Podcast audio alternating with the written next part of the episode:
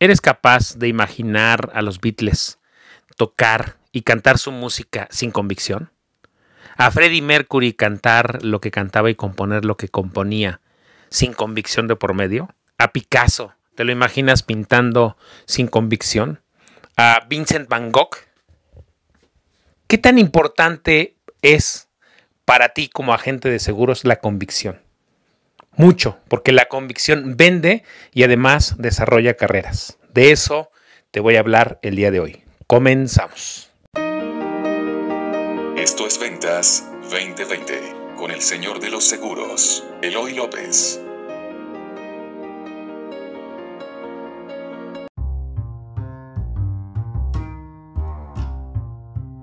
Hola, buenos días por la mañana de lunes. Tengan sus Mercedes podcasteras.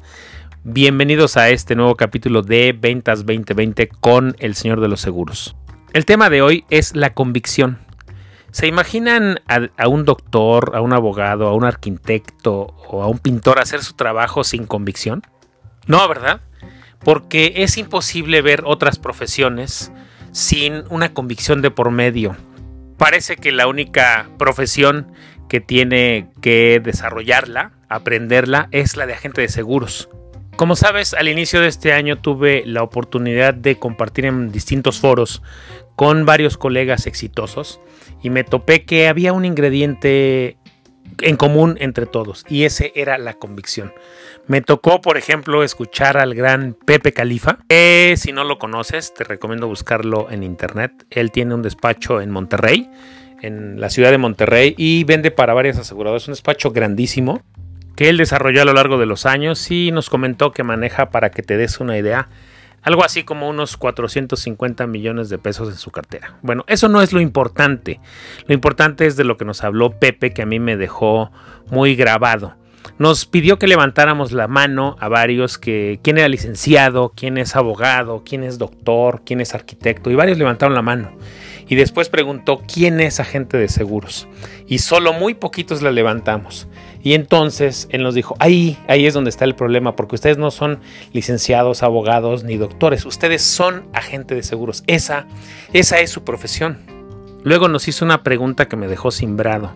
Nos, nos, decía, ¿cómo, ¿cómo se sienten al ver a alguien enfermo y juntando dinero para pagar el hospital? Dice, deberíamos de sentirnos mal porque deberíamos decir, llegué tarde, es algo que no le ofrecía tiempo. Ahí pensé en muchos colegas que en redes sociales se burlan o hacen memes de las personas que no tuvieron para pagar una póliza, no la contrataron a tiempo y ahora en redes sociales están pidiendo una cooperación para hacer este tipo de, de cooperacha para apoyar a alguien. Si nosotros de verdad nos decimos agentes de seguros, paso número uno, no deberíamos de burlarnos de esa situación. Lo que de verdad deberíamos de hacer es decir y sentirnos mal y decir, no, no llegué yo a tiempo para ofrecerle a esa familia un seguro y una póliza que le ayudara a estar protegido y a no tener problemas financieros en este momento. Ahora, no es necesario si, si quieres tener convicción, porque sin convicción se puede vender, pero sin convicción no se desarrolla una carrera quieres desarrollar una carrera y no solo vender, deberás desarrollar tu convicción. Es algo en lo que deberás de trabajar tarde o temprano. La semana pasada te hablaba de hacerte dueño del proceso de ventas. Y la única manera o la manera más sólida que tienes para convertirte en dueño del proceso de ventas es trabajar en tu convicción. Y eso es algo que, que no se desarrolla de un día para otro es, es algo que lleva su tiempo y mientras más pronto trabajes en ella será muchísimo mejor. Yo no sé a qué te dedicabas antes de, dedicarte a vender seguros. Tal vez hayas desarrollado una carrera de arquitectura, tal vez seas músico, dentista. Me ha tocado conocer colegas que traen profesiones previas de distintas. Esta es una carrera tan hermosa que en realidad te permite que, no importa lo que hayas estudiado, puedes vender seguros. Mi experiencia personal es un poco al revés que muchos colegas porque yo estudié en la universidad después de ser agente de seguros. Entonces, de hecho, las actas de nacimiento de mis hijos dicen profesión agente de seguros. Esa, esa es mi profesión. Pero no creas que siempre la he tenido, no creas que siempre he sido eh, muy convencido de estar en los seguros. Los primeros años, sobre todo, me llamó la atención, como a todos nosotros, el ganar mucho dinero, el poder generar comisiones el que, que, otros vendían, ¿no? Eso nos pasa a todos, no creas que la convicción la desarrollé en los primeros años, eso me costó un poco de trabajo, pero siempre, algo de lo que siempre he sentido orgullo es de ser agente de seguros. Ha habido muchas formas en las que en lo personal he podido desarrollar esa convicción. Una de ellas, la más importante y la que ha tenido más, más impacto en mi carrera, es cuando yo pagué el primer siniestro de gastos médicos. Bueno, no yo, la aseguradora. Cuando yo entregué el primer cheque que era de cerca de 500 mil pesos y alguien había pagado por su póliza creo que 40 mil pesos ese año. Y además mi asegurada tenía un cáncer de mama. Yo le entregué un cheque por 500 mil pesos porque por alguna extraña razón en ese entonces ella no pudo hacerlo del pago directo, entonces su esposo pagó y después fui yo a entregarles ese cheque que me tardé como dos semanas en tramitar. Cuando yo personalmente les llevé el cheque a esa familia y vi lo que habían pagado y el esfuerzo que habían hecho por mantener su póliza, pero sobre todo vi la cara de tranquilidad de ellos al recibir el cheque, fue algo que me, que me empezó a hacer ver mi carrera de otra manera. Cuando yo salí de esa casa, recuerdo bien que iba yo diciendo, esto sí funciona. Imagínate que ya llevaba yo algunos años, creo que eran tres años, eh, tampoco llevaba tantos, llevaba tres años y yo decía, esto sí funciona. Los seguros funcionan, le cambian la vida a la familia. Fue la primera vez que yo me enfrenté a ese tema de la famosa convicción que te estoy hablando ahora. Más adelante en mi carrera, de hecho, tuve que abandonar, bueno, no tuve, quise abandonarla, pero desafortunadamente eh, para mí, más bien afortunadamente para mí, no lo logré. Platiqué con mi esposa las veces que quise retirarme y ella me decía, bueno, está bien, ve y platica con estas personas que dijiste que ibas a estar ahí cuando sus hijos se graduaran o cuando se retiraran o cuando ellos estuvieran enfermos y que tú ibas a entregarles ese dinero. Bueno, esas son las cosas que a mí empezaron a, desarrollar la convicción. Cuando yo empecé a ver que sí funcionaban los seguros, que sí le cambiaban la vida a las personas. Ahora, ¿cuántas veces has escuchado que primero va la misión y luego la comisión? ¿Cuántas veces la has oído? Ahora, ¿cuántas veces también has oído que o leído en redes sociales, yo me dedico a asegurar familias, vamos a asegurar familias, eh, que no sean frases huecas, esas frases que tú dices o haces, o que no sean nada más repetición de lo que te dice tu promotor o de alguien que te está desarrollando. En realidad cuando tienes convicción, prospectar es más fácil. Cuando tienes convicción, proponer la entrevista es mucho más fácil. Cuando tienes convicción, tu entrevista misma es mucho más impactante. Cuando tienes convicción, no hay objeciones, no existen. Todos queremos tener trato con alguien que tenga una convicción enorme, piénsalo. Porque cuando tienes convicción, pedir referidos es mucho más fácil. Cuando se tiene convicción, cerrar una venta, pues es algo natural. Y cuando tienes convicción, no tienes que pedir el pago de la póliza porque se entenderá como algo, un proceso natural. Ahora, recuerda una frase nueva, sin convicción no hay comisión. Y para que este capítulo de podcast no sea nada más, haz esto, haz esto, desarrolla tu convicción, te voy a dejar una leve tarea, una breve tarea que te va a ayudar y que tal vez la tendrás que hacer todas las mañanas o toda la semana, pero de toda tu carrera. Hazte una pregunta cada mañana, ¿para qué hago esto? ¿Para qué me dedico a ser agente de seguros? Hay por ahí un libro que se llama Descubre tu por qué. Pregúntate todas las mañanas, tú por qué estás aquí. ¿Tú por qué te dedicas a ser agente de seguros? ¿Por qué decidiste ser agente de seguros?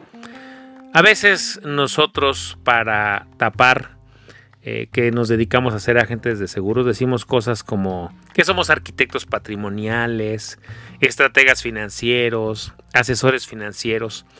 Cuídate de que esa de verdad sea tu profesión, de verdad que sea algo que te desarrolle una convicción y no sea un título para tapar que eres agente de seguros. Lo cual no está mal, si te hace sentir más cómodo ese título está bien, pero si es para tapar contigo mismo que te da pena ser agente de seguros y que tu familia, tus amigos y toda la gente sepa que te dedicas a ser agente de seguros, pregúntate si estás en la carrera correcta. Una de las tareas que me dejaba o que mi coach Mónica Díaz me ayuda mucho cuando ando un poco perdido, sobre todo en épocas, en épocas de, de bajas que a todos nos dan, siempre me dice, recuerda por qué estás aquí. El día que tú te preguntes o te dejes de responder algo valioso de por qué estás aquí, entonces ese momento tienes permiso de retirarte de esta carrera. Mientras tienes la obligación de hacerla lo mejor que puedas y de transmitir esa pasión y esa convicción a tus clientes y de desarrollar todo lo mejor que puedas hacia ellos. Y eso es lo que creo que nosotros debemos hacer como agentes de seguros. Y como te decía, mi recomendación de esta semana es, hazte un, hazte un tiempo para empezar a trabajar desde hoy en tu convicción. Yo sé que si tienes otra carrera puede ser difícil, pero día a día trabaja en ello. Pregúntate por qué estás aquí. Pregúntate si de verdad eh, internamente sientes la necesidad de ayudar a otras personas. Si crees en los productos de tu compañía, si crees en tu compañía y si eso te genera de verdad, eh, te, te prende la llama interna que te dice yo tengo que asegurar a la mayor número de familias en México. Eso es algo que de verdad tienes, si, si, tienes la convicción, todo te va a ser más fácil, pero sobre la convicción hay que trabajarla. Y también te voy a dar una mala noticia. Si tú pasa un tiempo, digamos unos seis meses, y ya trabajaste esta, te hiciste esta pregunta y si de verdad crees que esto no es para ti o crees que no tienes la convicción suficiente para desarrollar esta carrera, entonces podrás abandonarla, pero no antes. Entonces, por hoy es todo lo que te quería hablar. Te quería hablar del poder de la convicción, de cómo es que nosotros vamos desarrollando día a día esa necesidad de verdad de acercarnos a más familias de estar presentes antes de que algo suceda, antes de que se enfermen. Esa es nuestra gran labor y hay que trabajar en ella todos los días, todos los días como si fuéramos doctores, como si fuéramos unos médicos que no podemos dejar que las personas se mueran. Tenemos que salvar al mayor número de personas posibles. Igual nosotros vivimos en un país en el que hay muchísima gente sin seguro y hay muchísima gente que puede pagar un seguro, pero que no sabe o no tiene alguien que le dé a conocer los beneficios. Y eso somos nosotros. Tienes que desarrollar la convicción de esa manera para que no te cueste trabajo conseguir clientes, pedir referidos, pedir la entrevista, hacer una gran entrevista de impacto y sobre todo no vas a tener necesidad de pedir el pago. Por hoy te doy las gracias por escucharme. Te deseo que tengas una excelente semana. Hazme un gran favor. No sé en qué plataforma estás escuchando este podcast porque Anchor, que es donde yo lo grabo, me hace el favor de distribuirlo en iTunes, en Spotify en varias, varias plataformas. Regularmente, si estás en Spotify, danos una, un me gusta o danos seguir. Si estás en iTunes, por favor, déjanos una reseña, cosa que nos va a ayudar mucho a estar dentro de más rankeados y para que la gente nos encuentre más rápido. Y sobre todo, si tienes colegas que crees que les puedan servir este tipo de capítulos, compárteselos. Porque mi misión y mi convicción al hacer este podcast es llegar al mayor número de colegas posibles y ayudarlos a desarrollar una carrera. Bueno, te deseo una gran semana. Yo soy Eloy López, me conoces como el Señor de los Seguros. En Twitter me sigues como arroba Eloy López J. En Instagram me sigues como Eloy López 17. Tengo un canal de YouTube dedicado a los agentes de seguros, se llama Seguros 2.0.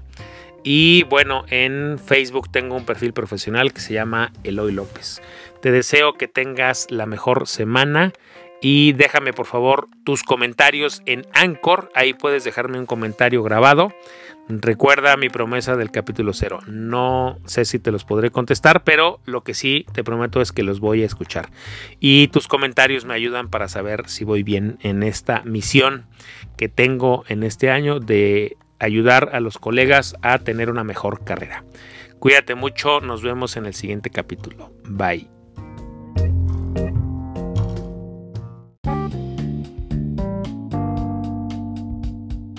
Espera, espera, no te vayas que hoy también tenemos bonus track.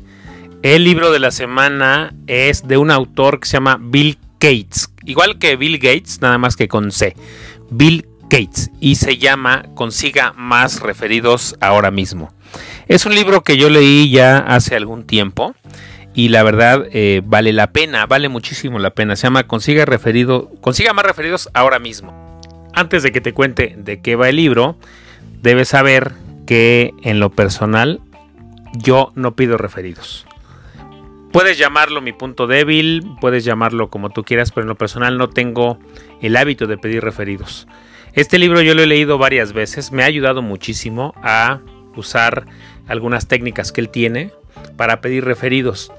Y sobre todo ahora que quiero hacer crecer la carrera más allá, creo que sí, una de las habilidades que tenemos que desarrollar es pedir referidos a nuestros clientes o a nuestros prospectos. Ya alguna vez te haré próximamente un capítulo de cuál es el mejor momento para pedir referidos. Pero bueno, el libro de la semana te va a ayudar a, tener un flujo constante de prospectos de calidad. El autor de verdad te da grandes ideas, tiene desarrollado varios capítulos sobre el tema y es muy minucioso en cada una de las cosas. Una de las cosas por las que el libro me gusta mucho, todas las veces que lo he leído, te digo, cuando menos son tres, es muy práctico te da ideas súper prácticas, no teoriza mucho, sino aterriza muchísimo cosas súper prácticas sobre cómo pedir referidos desde la forma, cómo hacerte un speech para pedir referidos, cómo meter dentro de tu proceso de ventas el poder pedir referidos de forma natural. Y hay una parte del libro que me encanta, que es donde dice cómo premiar a quien te da referidos, cómo evitar premiar a los que te dan referidos con dinero. Él recomienda, de hecho, hacerte, por ejemplo, de una gama de regalos que no sean tan costosos, pero que sean significativos para quien te pide, para quien te da referidos, para las personas que te dan referidos. Él sostiene algo que me gusta mucho, una verdad que no debes pagar por los referidos. No debes pagar para no viciar el sistema, pero sobre todo porque no es correcto para la carrera de nadie. En Estados Unidos creo que hasta es ilegal dar dinero para que te den un prospecto. Entonces él, una de las secciones que tiene es que te dice cómo premiar a las personas que te dan referidos. Invitarlos a desayunar y cada que los invites a desayunar, eh, regalarles una pluma, por ejemplo, una pluma Bon Blanc, algo que, que, te digo, no sea tan costoso, a lo mejor hablé de una pluma Mont Blanc y, y no es algo tan barato, pero él da muchísimos ejemplos más porque el recibir un premio es un agradecimiento de tu parte hacia quienes se vuelven personas que te refieran. Otra cosa que me gusta mucho del libro es que no necesariamente quien es tu cliente te va a dar referidos. Hay amigos que no te han comprado y que pueden darte referidos, pueden ser una buena fuente de referidos.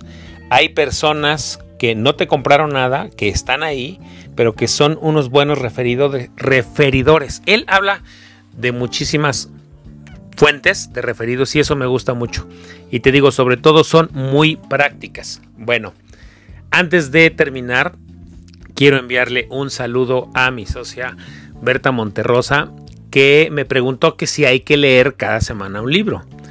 Que porque voy muy rápido recomendando libros. Si tú crees que es muy rápido, no te apures, no tienes la obligación ahorita de leer un libro a la semana, aunque con el tiempo lo vas a desarrollar. Si puedes leer uno de los libros al mes, está bien. Estuve tentado de quitar esta sección de los libros, pero no lo voy a hacer porque creo que es una sección que te va a ayudar a tener ahí literatura que puedas leer esta semana, la que viene o en un mes. Entonces aprovecho al mismo tiempo para decirte que una de las habilidades que debes desarrollar, no importa cuántos años lleves en seguros, si llevas dos días siendo agente de seguros o si llevas 30 años, tienes que leer. Si no lees, no vas a poder ser un buen agente de seguros. Es más, no vas a ser ni siquiera un agente de seguros de medio pelo. La lectura es indispensable y hoy más que nunca es importante leer. Por eso esta sección no la voy a quitar. Al contrario, voy a ir reforzando más libros, sobre todo que yo haya leído. Con los que yo ya leí me alcanza para este año y el que viene, pero te voy a ir recomendando también libros nuevos. Bueno, te deseo como siempre la mejor de las semanas, te deseo éxito, me deseo mucho éxito también a mí en mi labor de esta semana. Te mando un gran abrazo y por favor déjame tus comentarios en Anchor para saber cómo vamos con este podcast. Que tengas una semana maravillosa, que todos tengamos una semana muy, muy exitosa. Cuídate mucho, nos vemos el próximo lunes. Ay, discúlpenme, antes de irnos hay una frase que me gusta mucho de One Dyer. One Dyer decía que tienes que descubrir tu música y no morirte sin que el mundo escuche tu música. Él decía, no te, no te mueras aún teniendo la música por dentro. No te mueras, por favor, sin tener la música por dentro. Descubre tu melodía y dásela a conocer al mundo. Cuídate mucho, nos vemos el próximo lunes. Bye.